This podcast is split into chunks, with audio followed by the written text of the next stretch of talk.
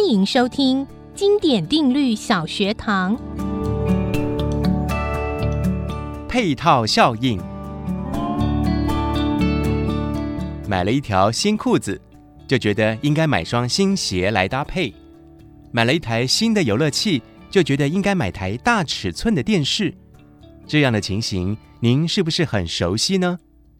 十八世纪法国哲学家狄德罗就曾经为了一件朋友送的酒红色睡袍，大费周章地翻新了自己的书房。一九八八年，美国人格兰特认为狄德罗的故事说明了人们因为拥有一件东西而会去购买更多相配产品的心理，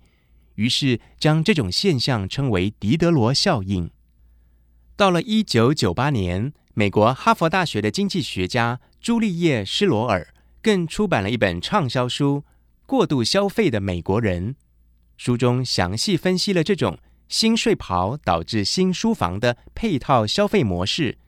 因此狄德罗效应又称为配套效应。配套效应无所不在，厂商会为自家产品生产更多的配套商品，比如说，为手机推出专属耳机，为电脑推出专用手提包等等，这是知名品牌常运用的行销模式。但反过来说，配套效应的概念也在提醒消费者，要理性判断什么才是自己真正需要的东西。